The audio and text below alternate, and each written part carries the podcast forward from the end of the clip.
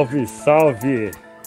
Uma boa noite aí a todos vocês, a quem já está aqui logo de cara já nos acompanhando, certo? É, hoje, como todos sabem, temos aí a presença aí do, de um grande nome aí no cenário do rap nacional, entendeu? Como diz nosso amigo, uma lenda viva, né, do rap, certo? Já está aqui nos bastidores, aqui nos acompanhando. Bom, boa noite, Cocão. Mais uma quinta-feira, tamo aí. Uma boa noite, mais uma quinta, estamos aí. E para todo mundo que vai chegando, que está chegando, que vai chegar, aquela boa noite. E vamos lá ao, ao, ao que nos aguarda hoje. É. Como ele aqui em off já falou pra gente, pelos próximos 60 minutos ele está aqui à nossa disposição, entendeu? Então, você que já está nos acompanhando, quiser entrar, deixar aquele salve aí diretamente pro Marcão, fazer uma pergunta, certo? Ele está aqui para responder, então já vamos trazer ele aqui para nossa live. Salve, salve, boa noite, Marcão. Firmeza, meus irmãos. Boa noite, Black. Boa noite, Cocão. Boa noite a todos e todas aí que estão na sintonia. Satisfação estar tá nessa noite aí, trocando ideia com vocês. E vamos que vamos. O papo eu tenho certeza que vai ser sensacional. Não é? E tem muita história para contar, né, Marcão? Muitos anos na caminhada, né? Oh, é. E assim, vocês não ficam para trás, né? Vocês são um elo forte nessa corrente é, do hip hop, de fazer a cultura aí para frente. Então, eu tá aqui nessa noite trocando ideia com vocês é com esse máximo respeito e com essa ideia de continuar fortalecendo a corrente para que a coisa possa ir, para que o movimento possa ir cada vez mais longe. Opa, com certeza. E assim, é, não sei se você vai, claro, não vai lembrar, muitos anos atrás, mas o programa Som de Raiz era um programa de rádio que fazia os eventos de rap, na qual algumas vezes o DMN veio se apresentar aqui através do, dos eventos da rádio, que o, sim, o, dono na época era o Chaka, o DJ Chaka da Bomb. Eu não lembrava do que, que era o programa de rádio, mas é. lembro das peças, lembro do corre de vocês sim. e agora estamos aqui na internet, né? Tivemos da essa. Hora, da hora. Sem deixar a peteca cair, é isso mesmo. Não é? Bom, ô Marcão, é, como surgiu? Vamos começar, como eu falei pra você, a gente vai começar lá atrás, né? E vamos vindo para né, os dias atuais. É, como surgiu assim o grupo DMN na, na vida do Marcão? Como o rap surgiu para você? Entendeu? Conta aí para quem não conhece a tua história aí, conhecer. Bom, é, eu conheço, eu conheci o grupo DMN ah, no período que estava selecionando os grupos para gravar a, a, coletânea Consciência Black Volume 2. Isso no início dos anos 90, entre 91, entre final de 90 para 91. Tinha acabado de sair o Consciência Black Volume 1, que tem o que tem o, o Ed Rock, o KLJ, o, o Blue, o Blue e o Brown, a Shareline, e aí a Zimbabwe estava programando para fazer o Consciência Black Volume 2. Então eu conheço o DMN nessa época, porque eu também tinha um outro grupo que saiu nessa coletânea Consciência Black Volume 2, que era o grupo FNR. Ah, como, como a gente sempre teve essa temática de falar de questão racial, né, dos pretos na periferia, a problemática de morar na periferia, então a gente sempre andou muito junto. Uh, então, desde a época da gravação do Consciência Black Volume 2, uh, eu sempre acompanhei, acompanhei todos os shows, uh, praticamente todos os shows do DMN, acompanhei a confecção do álbum Cada Vez Mais Preto.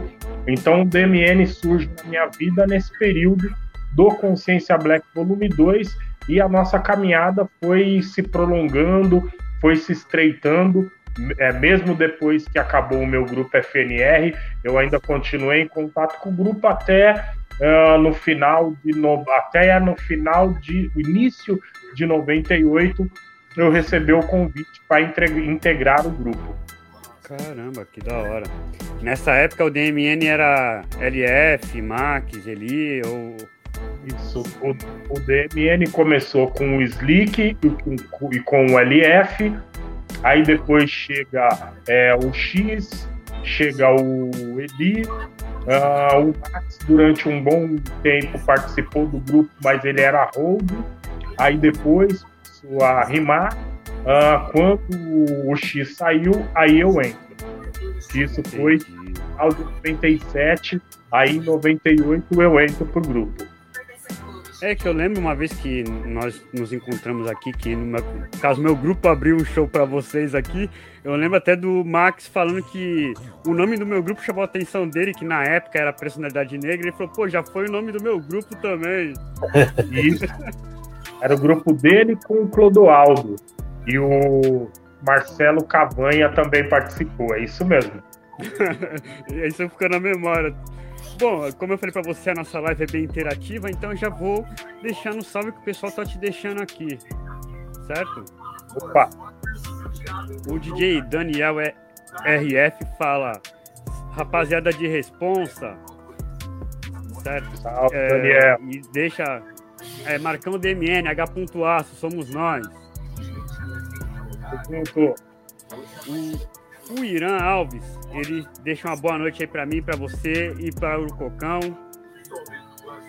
Salve, Irã. Gabriel, vulgo GBL, tá deixando uma boa noite aí, certo? Tamo junto, Gabriel. O Wagner Queiroz, que é o vulgo mistério do grupo Fólogos, tá deixando aí. Salve família, boa noite a todos, Marcão, pesado. Beleza, Wagner. E ele relembra que cantou no mesmo dia do DMN no Armazém do Cais, aqui na, em Santos. Nossa, que da hora, da hora, viu, Grava? Satisfação saber que tá aí firme e forte. Bom, então, é, dando procedimento, né, é, nessa sua entrada, aí veio o Prêmio TUS, né? Ou, ou foi depois da do saída de emergência que veio prêmio SUS? Não, o, o, prêmio SUS foi no ano de 2000 2009. 9 2010. É, 2009, 2000, é, 2009, porque aí teve aquela coisa de ser a música da década, uma, uma coisa assim. Então, é entre 2009 e 2010. Mas. Foi H. Aço, né? Teve, teve, muita água que rolou antes, porque H. Aço foi lançado em 1999. Então, é, na, na, verdade, foi de. É, 1900, é, 1999.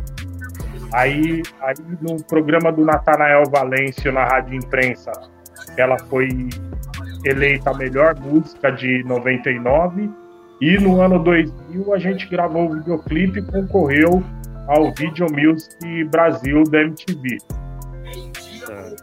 Eu sou, eu sou meio cabuloso com data, mas eu acho que é isso. Somos dois. É. e a, essa música foi a que realmente colocou o DMN no, no mapa nacional do, do hip hop, do rap? Sim, na, na, na, verdade, quando o DMN grava o álbum Cada Vez Mais Preto, que é do ano de 1993, uh, ganhou bastante espaço uh, na cena do hip hop do Brasil, tocou em, várias localidades do, do, do país. É, Santos, por exemplo, foi um lugar que sempre abraçou muito bem é, o DMN. Eu lembro de várias festas que eu acompanhei o grupo na época, é, não fazia parte, né, mas acompanhava várias festas pesadas no litoral, em Santos. Então o grupo conseguiu rodar bastante o Brasil. O que, que aconteceu depois do, do Cada Vez Mais Preto? É, por uma questão contratual, é, o grupo acabou escolhendo em ficar esperando o contrato acabar para depois gravar um outro álbum quando esse contrato encerrou, foi aonde a gente foi uh, produzir o H. Que é um EP, na verdade, né? E, e aí, é óbvio, muito tempo fora do, do mercado, deu uma esfriada, o grupo estava uma cota parado, mas quando a gente volta com essa produção do Ed Rock da H.A, o EP explodiu e novamente colocou o grupo no cenário do hip hop uh, brasileiro e a gente correu é, o país inteiro tocando essa música e até hoje é a música que não tem como ficar fora é, do repertório quando a gente se apresenta.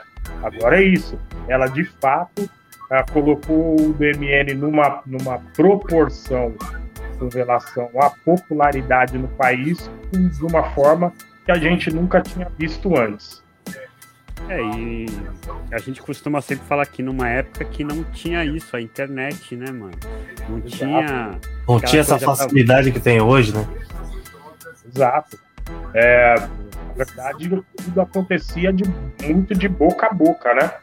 Então as pessoas que não podiam é, comprar um CD gravava fita, essa fita rodava da mão de um para outro.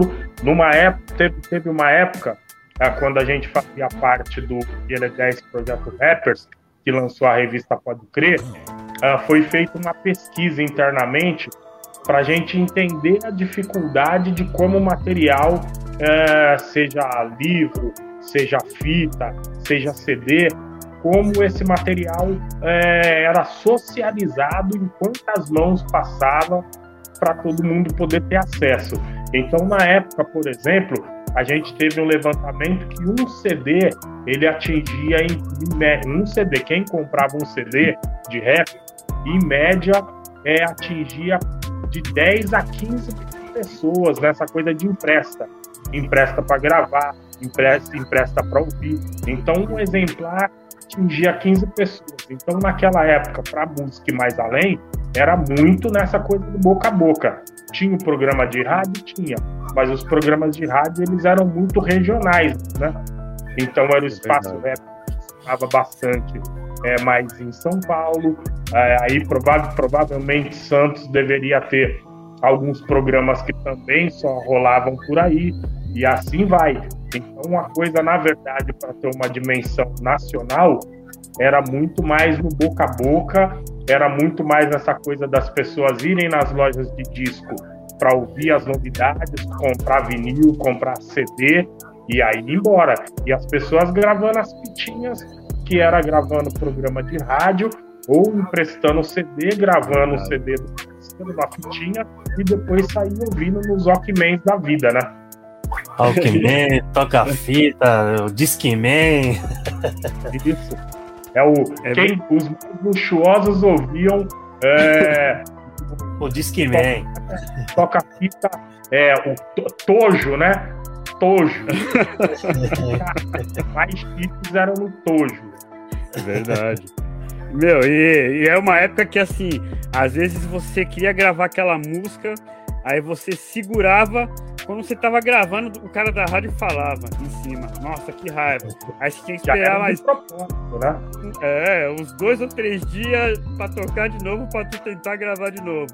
Entendeu? Tanto que quando a gente iniciou o programa, a gente evitava falar em cima das músicas. Porque a gente sabia o perre que era pra nós. Eu tenho um monte de fita dessa época. E chegava uma, um momento que era inevitável. Você tinha, por exemplo, na época, como a gente não tinha condição de comprar é, disco importado, a gente gravava os programas da Black Mad, da, da Zimbabwe, da Shake Show, e sempre tinha vinheta. E muitas das vezes a gente ia reproduzir isso nos bailinhos de, de garagem no final de semana no, no bairro. Então o que, que acontecia? A gente é, pegava essa fita, tava tocando no baile, ela vinha carimbada, não tinha jeito. ela vinha carimbada, mas era a única maneira que a gente tinha de poder ouvir essas músicas, né? Fora quando tocava na rádio, né? É verdade. E, e isso fortalecia também muito o artista, né? Entendeu? Sim. As, as pessoas é, davam muito mais valor. As música. pessoas reclamam da pirataria até hoje, mas num país onde cultura é algo ainda como no Brasil, cultura ainda é visto como algo de luxo. A gente, na verdade, agora, duras penas, está entendendo que quando não tem o espaço, condição de ir para o espaço privado, aí o povo faz festa na rua. Então, pancadão, essas coisas é reflexo de uma sociedade brasileira que não dá espaço para a cultura do jeito que tinha que ser. Então, essa coisa que já vem de muito tempo, que a gente fala, ah, pirataria, se a gente for falar de rap, é isso que levantou o movimento, que segurou o movimento durante muitos anos e na verdade até hoje, né? Porque na verdade na internet também muita coisa continua se socializando nessa maneira aí de baixar sem pagar. Agora com, com os streams ficou um pouco mais fácil, mas é isso. É, um, por um lado a gente reclamava dessa reclama, né, dessa coisa da pirataria, mas num país como o nosso é o que faz a cultura ir mais além, mais longe, né? É verdade. E assim, né? É, teve a época da. Quando partiu do vinil para o CD, é que foi o grande estouro da, da, da pirataria. É, essa época, assim, quem mais perdia eram as gravadoras, nem tanto o, o, os músicos, os artistas, né? Entendeu? Por isso que foi feita uma campanha tão forte contra a pirataria, porque afetava o bolso dos grandes e não dos, do, dos músicos, né? Sim, aquele negócio. É, o, o, o, maior, o maior problema é, é a, as pessoas não gostam do artista, querem apoiar o artista, querem ter o material original, mas o país não proporciona. Não proporciona. E aí isso.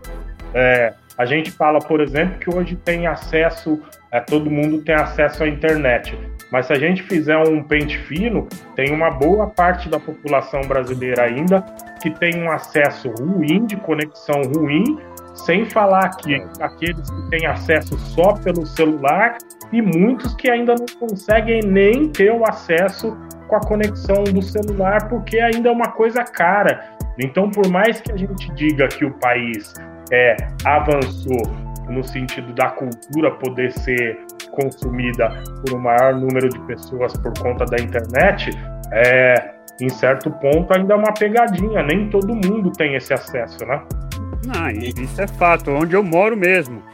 Até um ano e meio, máximo dois anos atrás, só chegava dois, dois mega aqui na minha rua. E na rua de cima, chegava a 100, porque já era fora da favela. E o, o, o WD falou um, tempo atrás, quando a gente entrevistou ele, do, do, dos rappers de apartamento. Eles não, não sabem a dificuldade que era consumir uma música naquela época. É complicado. É. O, o, e aquele negócio.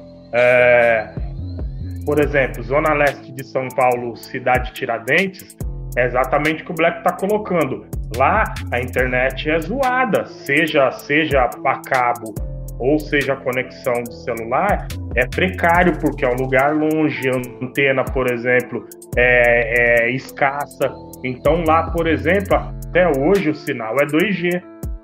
Aí as pessoas ficam discutindo essa coisa de ah, 5G, 5G. 5G vai chegar para uma meia dúzia. Tem um monte que não conseguiu acessar o 3G ainda. Então demora. no 3G.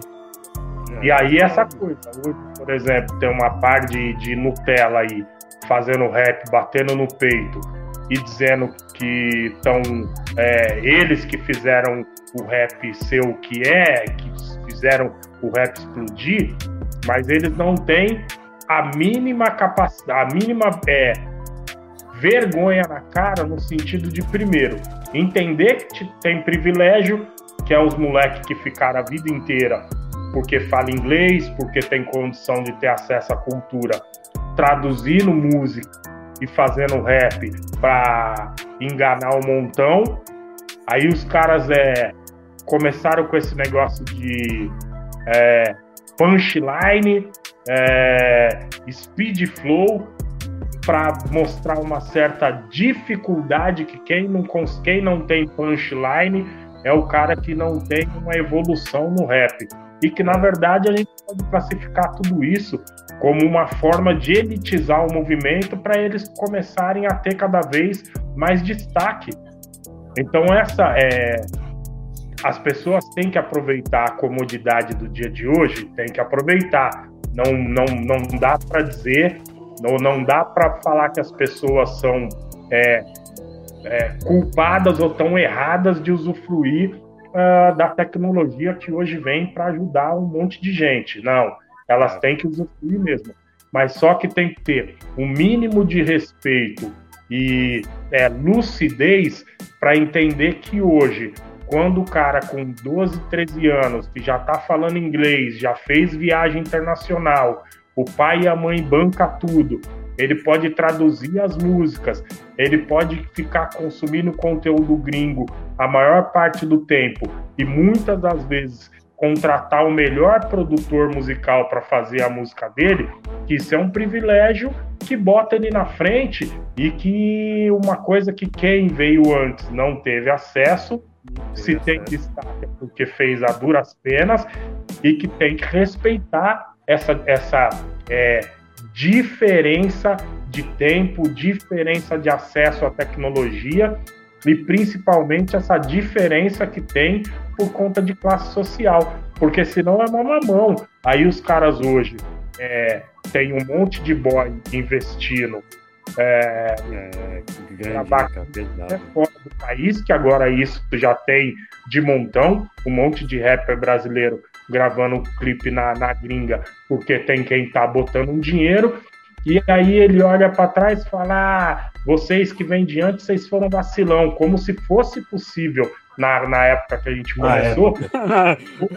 fosse fácil na nossa época. Parece que quando fala assim, parece que era fácil há 20 anos atrás fazer a mesma coisa que eles têm a possibilidade de fazer hoje, seja pelo privilégio ou seja pelas marcas que ganharam grana e conseguem investir melhor é, nos artistas do movimento hoje. Então as pessoas têm que ter um pouquinho mais de respeito e lucidez para quando bater no peito e falar eu sou pesado, é entender que teve uma outra caminhada muito mais pesada que divulgou a cultura de uma maneira muito mais é, ferrenha para que ele pudesse ter base e fazer as coisas que ele faz hoje. Verdade. E sem contar também, né, Macon, como você falou, que até o DMN ficou sem gravar porque estava esperando um contrato terminar. Na época a gente não tinha nem informação sobre contratos, a gente achava que o, o máximo que um grupo era assinar um contrato e de repente caia nas garras de alguns empresários, de algumas gravadoras e ficava preso sem poder mostrar o teu trabalho, sem poder seguir adiante, entendeu? E hoje o músico, o rapper, o artista, ele consegue ganhar, como você falou, com o streaming. Ele acaba sendo um pouco, pouco não, bem mais independente do que nós podemos ser na nossa época. É, eu, eu, eu, eu, eu acho que dá pra gente separar é, em, dois, em dois tempos. É, naquela época, que a gente, quando a gente começou, é, Zimbabwe, Chic Show, Black Mad, Circuit Power, que gravavam é, cascatas, que gravavam alguns grupos de rap, eles também estavam começando a entender o que era o mercado.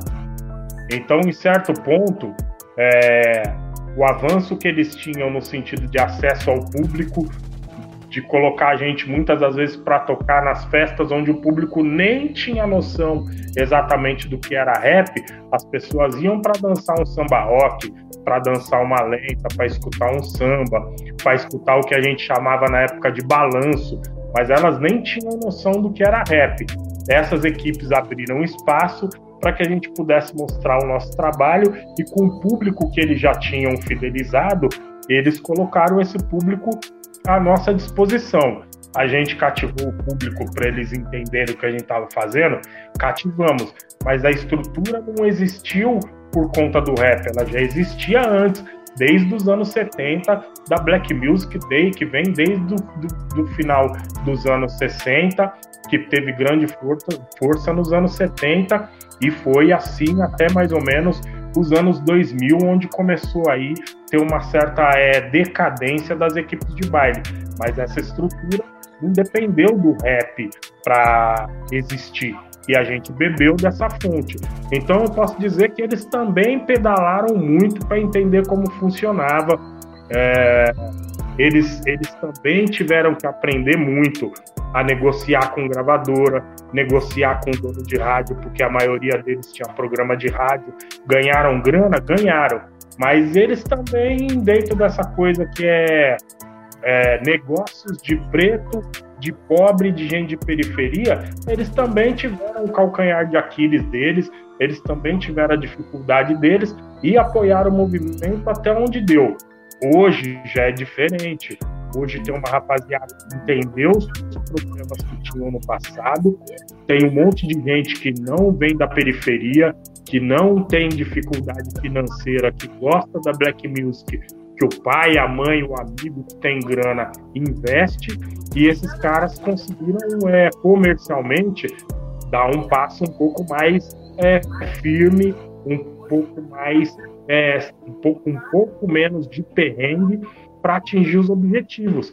Agora, é, essas pessoas é mais ou menos a mesma coisa que a gente falou de alguns rappers, vamos dizer, Nutelas. É, eles têm que teve um outro caminho pesado atrás para eles poderem entender que esse é um movimento que dá lucro, que é um movimento que, que gera dinheiro, que se não fosse as equipes, se não fosse a gente, se não fosse os vários movimentos de periferia é, divulgando hip hop, em especial rap no, no Brasil, os boys de hoje não ia estar tá fazendo isso. Não ia. Não, não teria base para fazer isso. Então, quem foram as primeiras pessoas que discutiram com, com canal de televisão, que discutiram com rádio, que discutiram com polícia militar, que discutiu com partido político, que discutiu com prefeitura para fazer os eventos acontecerem? É a nossa geração. Uhum. É tirar o preconceito que o movimento tinha, é a nossa geração. Hoje, se o preconceito é menor, deve, deve muito ao quem veio antes da gente, a nossa geração. As borrachadas que nós tomamos. É, as corridas que nós levou. As borrachadas quem tomou foi a gente. É verdade.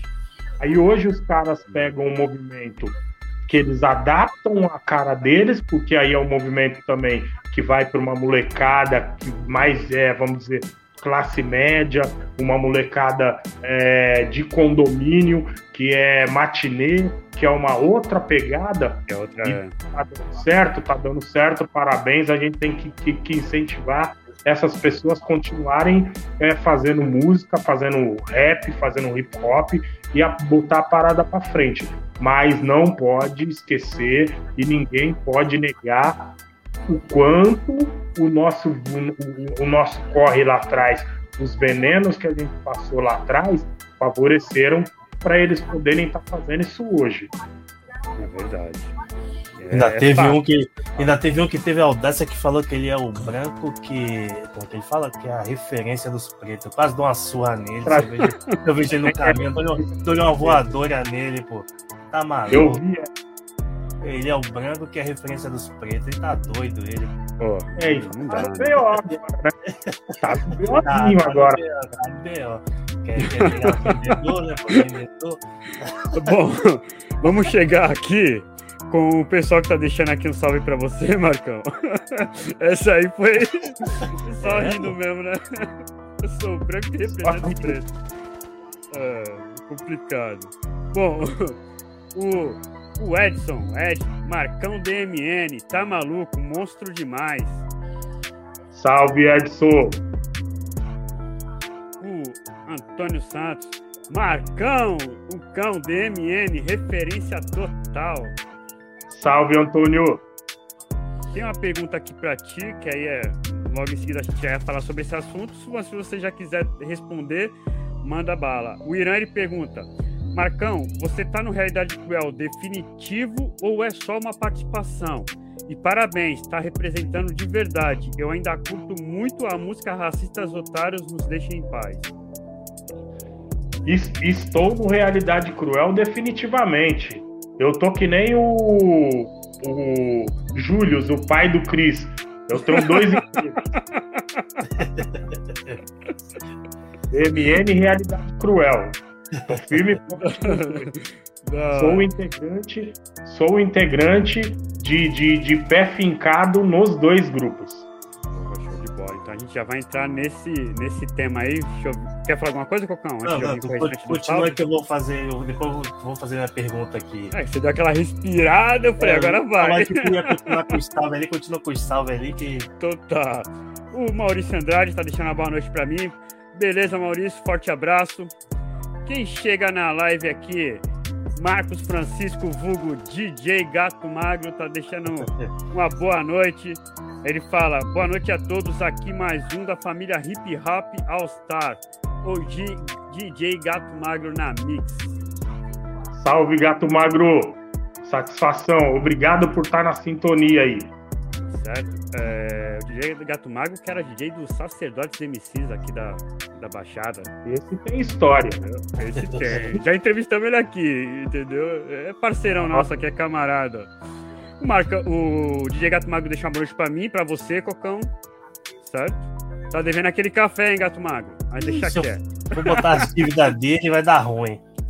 E ele concorda contigo, ele fala, concordo com o Marcão, Nutella Records Money.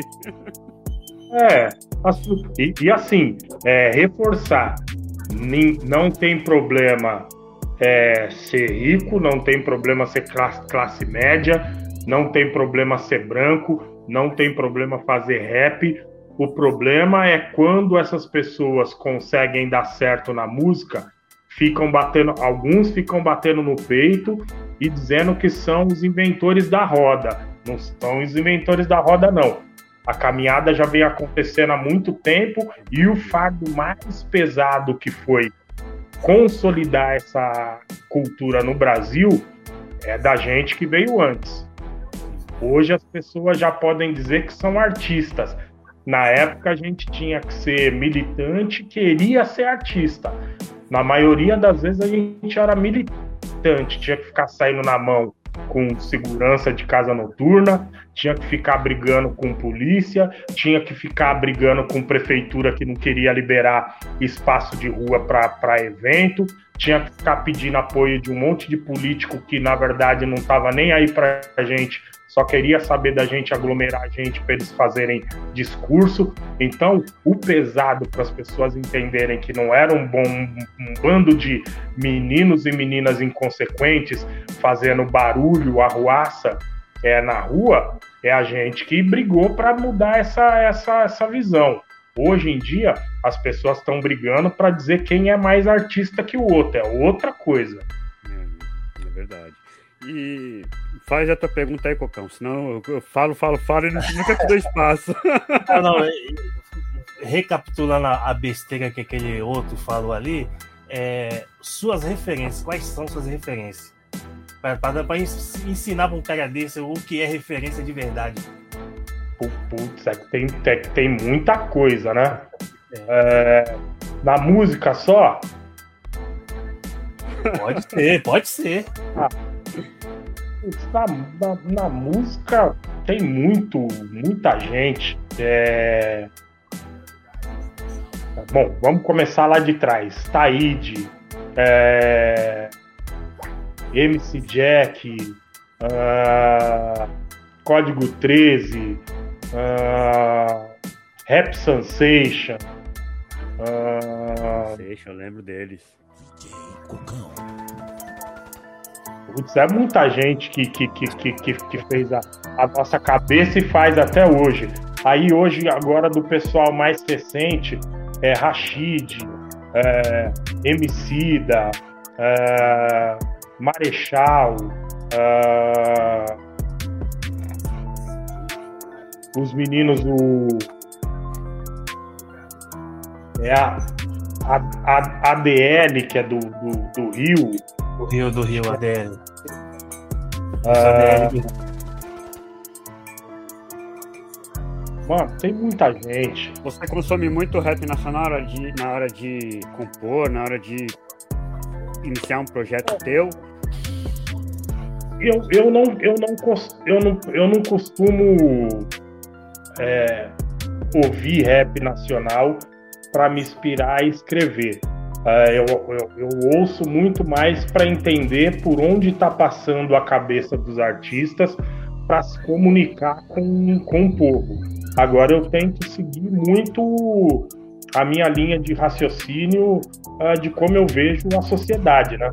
E aí, óbvio, eu acho que qualquer um que tem um pouco mais de bom senso e, e alguns quilômetros rodados como eu, para continuar sendo é, relevante, tem que entender a forma que pensa, ver os artistas novos e entender como é que eles estão fazendo as rimas que as pessoas estão entendendo, porque aí a gente consegue adaptar a nossa forma de, pensar para os dias atuais. Esses dias eu estava até comentando com, com o pessoal no Realidade Cruel, com a Tuca, uh, com o Bola e com o TM, que assim, a gente muitas das vezes acha que não, mas quando a gente começou, a gente estava enfiado em baile todo final de semana, a gente é, comia, bebia, uh, dormia rap o tempo inteiro. A gente estava muito mais presente na rua, circulando por, por várias partes de São Paulo é, e do Brasil, e isso faz com que a gente entenda melhor a cabeça das pessoas de uma maneira mais rápida. Conforme a gente vai ganhando notoriedade, vai se afastando de alguns lugares e vai menos na Galeria 24 de Maio buscar música nova. A gente, quando chega no, no, nos locais de show, é, já chega corrido para tocar e muitas das vezes vai embora rápido. Às vezes tem duas, três shows na mesma noite, né? Chega, já tem que correr para é. outro isso vai distanciando a gente das pessoas. O que, que acontece? Você também começa a produzir uma música que está muito mais na sua cabeça do que no imaginário coletivo, no imaginário da maioria das pessoas.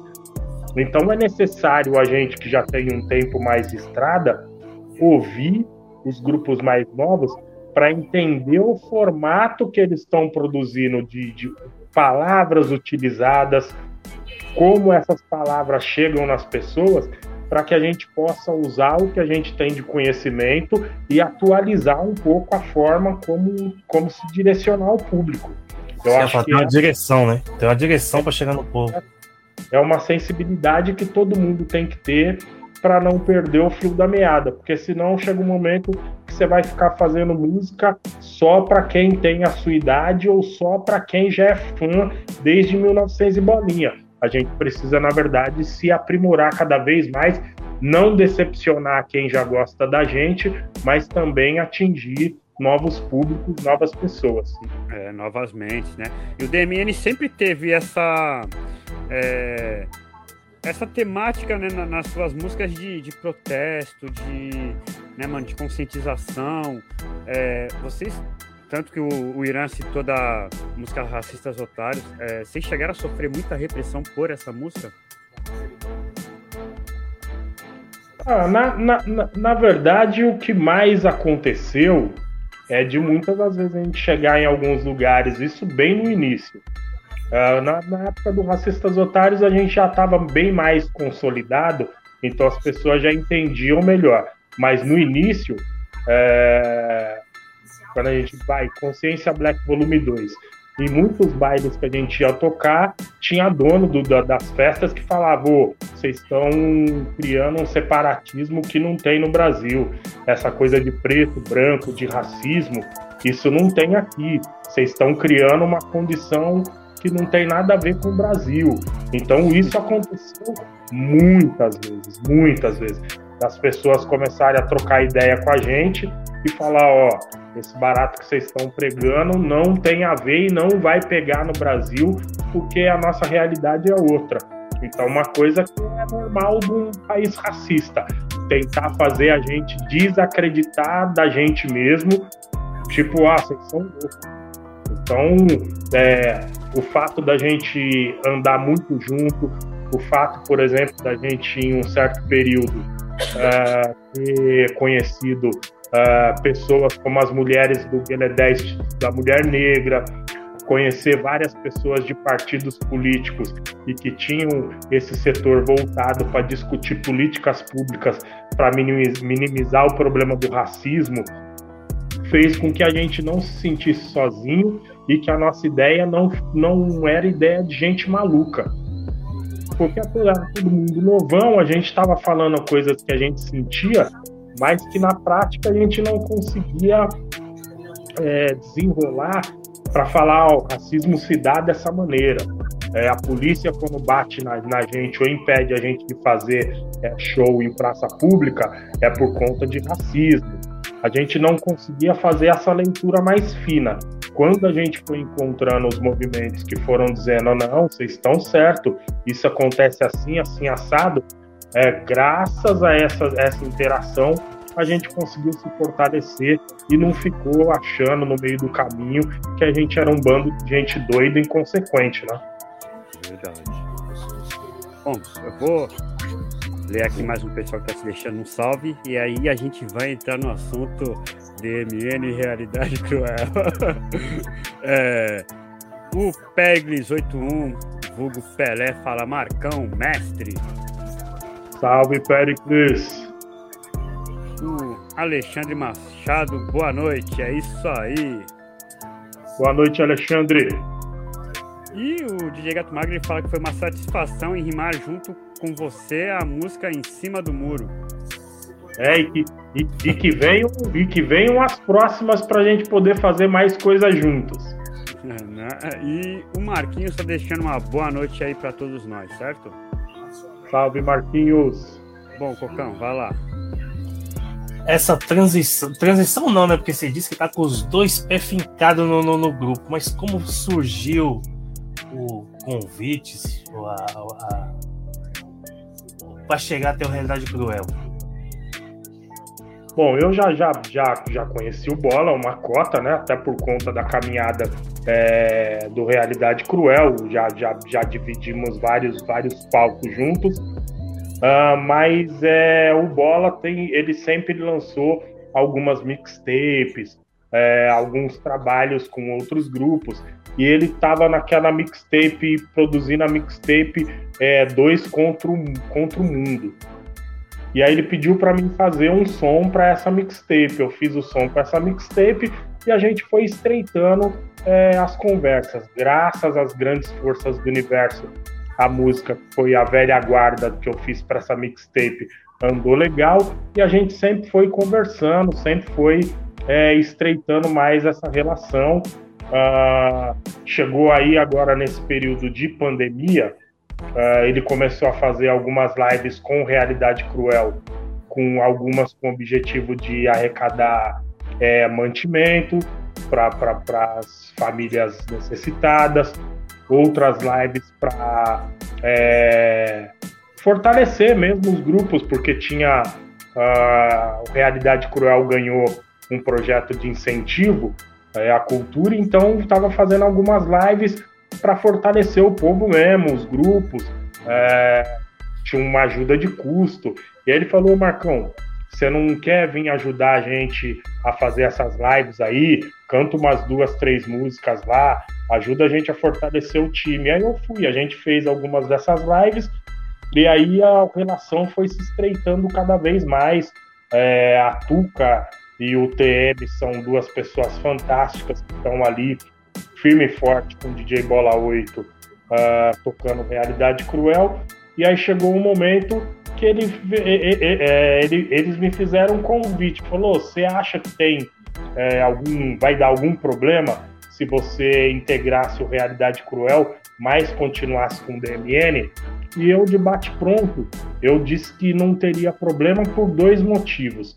Primeiro, porque são grupos que, na sua temática, apesar do objetivo ser comum é, de fazer música para tentar melhorar a situação de vida de quem vive na periferia, dos pretos, do, dos pobres, mas são dois grupos que têm uma forma de composição totalmente diferente. É a forma de escrever, a forma de se dirigir para o público do rap é totalmente diferente. Então eu falei, pô, isso daí é da hora ah, e dá certo. E uma outra coisa é a questão mesmo, deu. Eu passei quase 10 anos na política. E aí a música acabou ficando meio segundo plano. Quando eu saí da política, eu tava a milhão, com a cabeça a milhão, querendo escrever, querendo fazer um monte de coisa. Tanto que comecei a fazer meu, meu, projeto solo, lancei um álbum solo que infelizmente foi logo no período que começou a pandemia, não deu para mim divulgar muito, mas de qualquer maneira eu tava com aquela sede de escrever bastante para colocar coisas novas no mercado. E aí, quando vem essa, essa, essa proposta do realidade, eu pensei exatamente isso. É a possibilidade de eu dar mais vazão ainda é, para as coisas que eu sei que eu tenho como falar. É, o, Marcão, o Marcão, um artista solo, é diferente do Realidade Cruel e é diferente do DMN. Então, o Realidade Cruel chega como mais um espaço onde eu posso botar minha criatividade é, em teste. E tá dando certo, modéstia à parte, tá dando certo. Tô curtindo muito. É um grupo que, enquanto eles me aturarem, eu tô lá junto e misturado. e, e continuando agora, fazendo as coisas do DMN. Vai sair um álbum novo aí, no máximo, em mais dois, três meses, tem um álbum novo do DMN. E espero depois do DMN também uh, começar a botar algumas coisas do, dos meus singles do projeto solo na rua. Apesar de há quatro meses atrás eu lancei uma música com o X, né? Do meu projeto solo. Então fiz um, um trampo com o X. Aí tem videoclipe no meu canal lá também. Mas vou depois do MN vou intensificar esse meu lado solo de novo. Então é, é por essa. O, o desafio foi isso. Eu vi que não ia consultar com o DMN é, na questão de composição e também, para mim, era um espaço a mais para poder botar a minha criatividade aí a mil por hora. Às vezes a pessoa não consegue dar conta de um, você dá conta de três trabalhos. É, Meu Deus, hein? Pra conseguir para cima. É. E, e, assim, atualmente, DMN, é, qual é a formação dele? Tá você e o Eli e mais alguém? Eu e o Eli. O Slick, tá em, o Slick foi para Portugal. Certo. O Slick tá em Portugal lá, tá com os, com os projetos dele. Então aqui tá tocando o DMN, eu e o eu e o Eli. da hora. Já é, iniciamos tem... o processo do álbum solo, tem algumas participações confirmadas, uma que a gente já botou na rede, é o GOG, já, já, já gravou a parte dele para esse nosso novo álbum. Aí tem algumas outras pessoas que a gente está terminando de conversar, mas no máximo, acredito que em três meses esse álbum está na, na, na rede. E uma coisa que eu gosto de saber, essa, esse disco novo que tá vindo é produção de quem? Quem tá, quem tá lá na produção? Ó, tem, tem, tem música, tem beat do Eli, tem beat meu, Aí tem beat de alguns outros parceiros que a gente tá pegando algumas músicas e também vai utilizar. Mas vai vir a pergunta dele, vai, pergunta boa, boa. Não, aí é outro patamar, aí é, é não, ele, já, ele, já, tem beat dele, então ele produz. É, então não, eu sei que é. você quer fazer essa pergunta, vai, pergunta, Cocão. Qual, qual a DAW que você tá usando? Ó, eu, eu, eu comecei no Caramba. Caramba, fugiu o nome agora. Mas o que eu, a, a DAO que eu gosto é o Logic. Ai, tá Mas agora eu tô tudo, parado. ah, porque a maioria parado. produz com Fruit Loops e o Cocão não consegue produzir com Fruit Loops. eu, também, eu também não consigo. Aí, tamo junto. Eu também não consigo. Arrumou um parceiro, Cocão. Eu respeito muito quem, quem usa o FL, mas eu acho o FL muito complicado para você trabalhar rápido. Tem alguns, alguns talhos, é, você vai fazer um bus, por exemplo, no FL, é mó lâmpada. Você vai fazer uma automação, mó lâmpada. Então, respeito os irmãos que trabalham no FL, e tem vários parceiros que eu, Eli mesmo, ele trabalha no FL, é monstrão. Mas eu, como aprendi no Logic, então eu já, já, já tenho algumas coisas que eu já sei o caminho que é mais tranquilo de você fazer. Aí quando você passa pro FL, você fala, puta, é mais difícil fazer isso aqui. E é mais difícil mesmo. Não é a gente que não sabe mexer com o programa, é porque é mais difícil mesmo. É, é então, complicado, é complicado.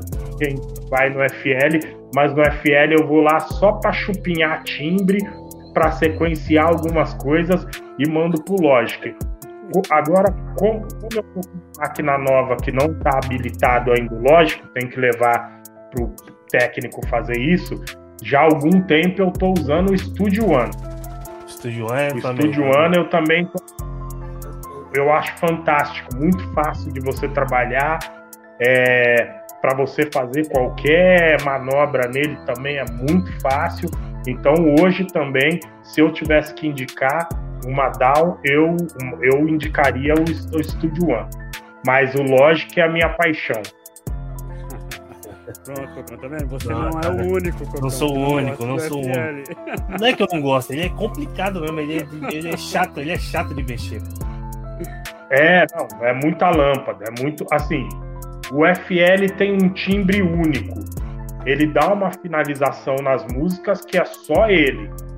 Porém, para você ser é, milimétrico nele, em algumas coisas ele deixa a desejar. Então, tem algumas é... coisas que as pessoas que trabalham com FL, se elas fossem mexer em outros programas, elas iam entender o que a gente está falando. Ia ver, é, ia ver é, o que a gente, é, Ableton, né, o Cocão que você utiliza? É, eu uso o Ableton. É, eu, eu usei um pouquinho também, mas não me adaptei. Mas é também mais não... prática, é prática, é mais prático. É, eu, mas ele, com ele eu também não me adaptei. É, eu vou nele e, e, e fico chupinhando timbre. Um monte de. Mesma coisa com FL. É, muito da hora isso. É, é, é, isso é uma resenha que a gente tem aqui com, com todo entrevistado que produz. Tem essa perguntinha básica dele, porque quase 90% usa o FL e o Cocão não. Aí é. já virou meio que uma, uma zoeira interna nossa aqui, o lance do, do FL Cocão. Tem gente mandando vídeo aula do FL no, no zap aí. Não, o FL virou febre mesmo. É aquele negócio, se você vai pensar em estúdio grande, dificilmente você vai encontrar o FL. Mas pensando em rap, estúdio, né? rap por exemplo, hoje o FL é o que tá na, na, na, na máquina da molecada, né? É verdade. Bom, então vou chegando aqui com. Sabe o que o pessoal tá deixando aqui para você? É, o Alexandre ele pergunta, Marcão, quando você fala de se atualizar, você quer dizer que falar de rebolado dá mais dinheiro que os princípios? Acho que lá atrás não, não, se atualizar. Não, então. Quando eu falo de me atualizar, eu falo que se a gente continua produzindo música é, e usando as mesmas palavras para fazer uma, uma letra, como a gente usava nos anos 90, não vai dar em nada. Por quê? Porque a cabeça das pessoas evolui. Então é a mesma coisa. É, em 1900 e bolinha, as pessoas falavam. É, vamos pegar uma. Putz grilo. Então, tipo, nos anos 60, putz grilo era a gíria descolada. Hoje não é. Hoje a gíria descolada, que muitas das vezes a gente é, estranha é chamar os outros de cuzão. É. Entendeu? Cusão, viado. E aí, viado? E aí, cuzão? Pá. Antigamente, se eu falasse isso, eu ia arrumar uma treta. Hoje não. Então é isso que eu falo que tem que atualizar.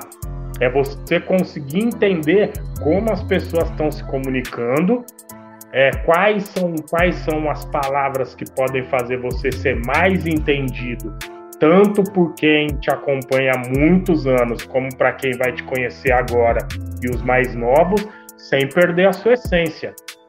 É o artista que não faz essa leitura, é, infelizmente vai ficar para trás, porque não vai acompanhar a cabeça das pessoas. Não tem boi. A, a sociedade evolui. A forma das pessoas escrever e das pessoas falarem evolui. Alguns vão dizer, mas tem evolução que é para pior. As pessoas escrevem tudo errado, as pessoas falam tudo errado, mas isso é a sociedade. A gente vive em sociedade. Então, se eu quero até em algum momento chegar numa pessoa que eu tô vendo que tá falando e tá escrevendo errado, é, e ter como, como discutir isso com ela, eu vou ter que ter a língua dela, senão ela não vai não vai abrir.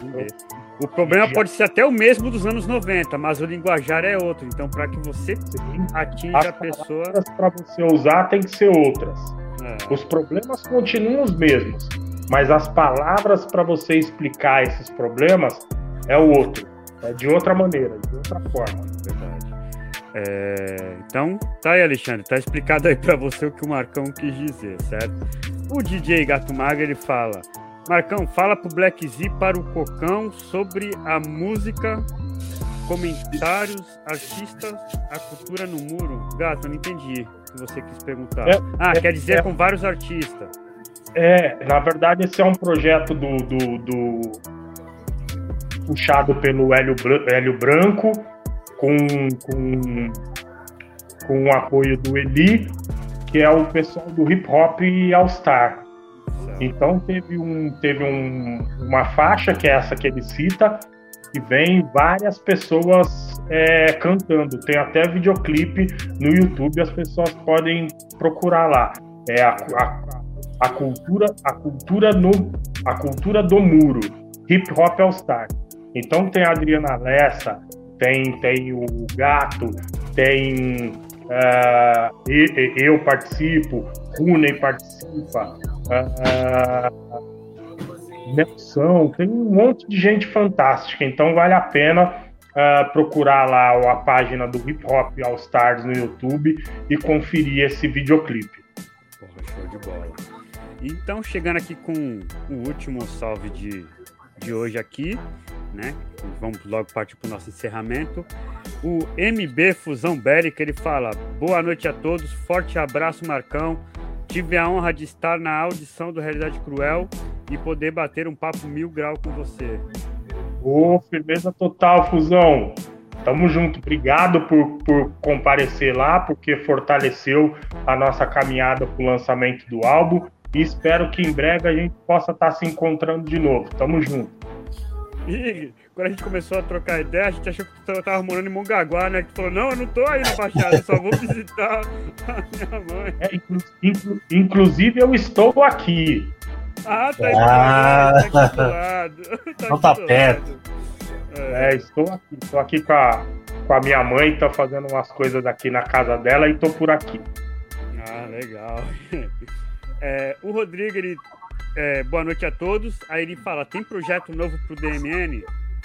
Ele. Rodrigo, você chegou agora um pouquinho atrasado, mas ele falou sobre isso há um pouco atrás. Mas pode, pode responder, Marcão. No máximo, daqui a três meses, o álbum novo tá na rua. Já tem participação do GOG e tem várias outras participações que a gente vai anunciar nos próximos dias. Show de bola. O Gato Magro fala que foi uma honra esse trampo. E o Rodrigo fala que você está representando muito no Realidade Cruel. ah, já tem gente querendo a localização de Mongaguá aí, ó. é, já, já querem saber qual bairro que você tá de Mongaguá.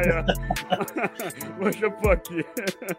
Aí, ó, o Marquinhos, que é de Praia Grande, já quer saber que lugar que você tá de Mongaguá pra tomar umas, uns Guaraná contigo. Tô, tô, tô, tô próximo da plataforma. Ah, é, então aqui vamos chegar com o último salve do DJ Gato. Fala, grande abraço, irmão. Forte abraço em todos vocês e uma ótima noite. Obrigado, meu irmão. Obrigado, gato. Bom, é... Marcão, só tenho a agradecer é, a humildade, a pessoa, é, essa participação que só engrandeceu aqui na, a nossa programação, entendeu? Você quer deixar a sua um salve final, as suas considerações finais aí? Eu, eu que agradeço vocês por esse bate-papo da hora. É, digo desde já que estou à disposição. Quando tiver outra oportunidade aí, quiser chamar, é só acionar. Uh, espero que a gente também em breve possa se reencontrar pessoalmente e desejar que esse trabalho de vocês, que essas lives possam continuar por muitos e muitos anos, sempre trazendo informação bacana para quem gosta de cultura é, com qualidade. Não digo que. E não estou querendo dizer, como um monte de gente fala, que tem a cultura de quem fala de amor tá zoada e quem fala é, de política é quem tá certo. Não, eu acho que tem que ter a diversidade, as pessoas têm que ser só responsáveis. E vocês, eu tenho certeza é, que estão nesse caminho de tentar mostrar a diversidade, mas com gente responsável. Então, parabéns pelo trabalho, estamos junto e misturado, e sempre que precisar é só chamar que a gente está aqui. Opa, agradecido. Cocão? Eu quero agradecer a presença do, do Marcão e dizer que é tipo mais uma aula da, da, da história da, da, da, nossa cultura e é para mostrar para a rapaziada, os gangsters de apartamento aí, que é o, o hip hop de verdade.